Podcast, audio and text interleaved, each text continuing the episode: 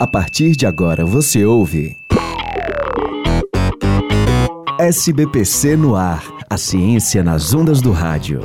Realização: Sociedade Brasileira para o Progresso da Ciência e Universitária FM.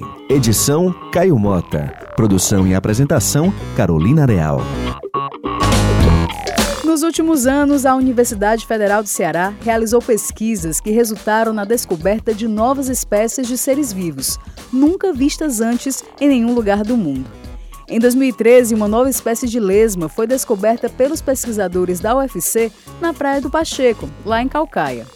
Já em 2016, uma nova planta foi encontrada dentro do campus do PC. Mas para afirmar que esses seres vivos são inéditos, são necessários muitos estudos na área. E o SBPC no ar de hoje vai te explicar como é esse processo de descobrir novos seres vivos e como as espécies são catalogadas. Dentro das ciências biológicas, existe uma área chamada taxonomia. Esse nome vem do grego e significa algo como classificar e administrar. A professora da UES e doutoranda do programa de pós-graduação em Ecologia e Recursos Naturais da UFC, Valéria Sampaio, explica o que a taxonomia estuda e como ela padroniza a nomenclatura das espécies.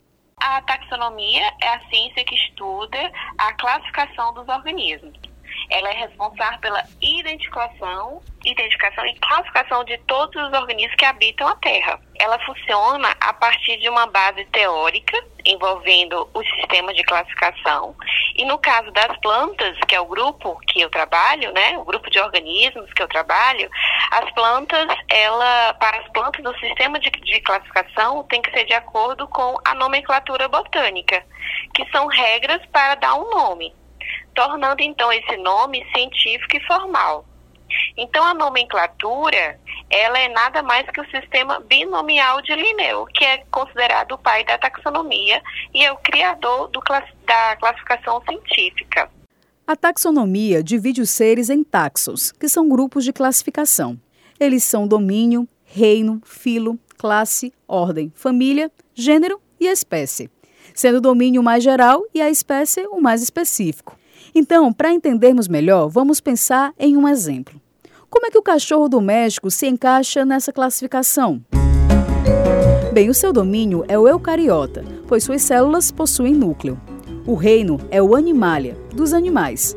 O filo é o cordata, já que ele possui espinha dorsal. A classe, por sua vez, é mamália, dos mamíferos. A ordem carnívora e a família é dos canídeos, a mesma da raposa e dos lobos.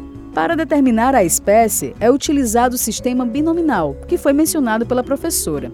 Ele foi criado pelo cientista Linneu em 1735 e é utilizado até hoje. Ele determina que toda espécie deve ser classificada com um nome científico em latim, que consiste em duas palavras. A primeira deve estar relacionada à família a qual o ser vivo pertence, já a segunda a alguma característica da espécie. Como o cachorro doméstico é da família dos canídeos, a primeira palavra é canis. E como ele é doméstico, a segunda é familiares. Então, canis familiares é o nome científico do cachorro doméstico. Legal, né? A professora Valéria Sampaio explica os procedimentos para que a descoberta de uma nova espécie seja validada.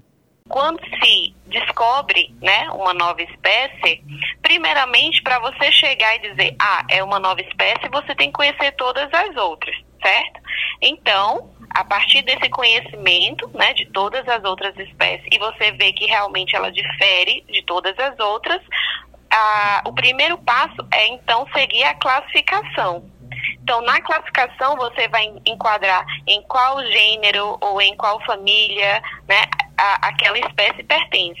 E você também vai dar o um nome científico para ela, né, seguindo o sistema binomial de Linneu.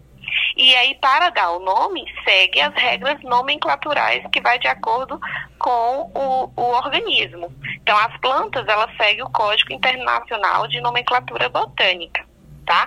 Então, após fazer essa classificação, nós temos que descrever essa espécie, descrever morfologicamente, nós temos que ilustrar, seja por desenhos ou imagens. E tudo isso já pronto, né? Nós temos que ter um artigo. Nós temos que escrever um artigo e enviar para uma revista especializada, para uma revista científica e publicar. Todo ano são descobertas cerca de 17 mil novas espécies no mundo. Isso é impressionante, não é mesmo? Ahá! Esse foi o SBPC no ar de hoje. Acesse o site portal.sbpcnet.org.br para ler mais sobre outros assuntos científicos. A edição de hoje teve apoio à produção de Fabrício Girão. Até o próximo programa. Você ouviu SBPC no ar, a ciência nas ondas do rádio. Realização: Sociedade Brasileira para o Progresso da Ciência e Universitária FM. Edição: Caio Mota. Produção e apresentação: Carolina Real.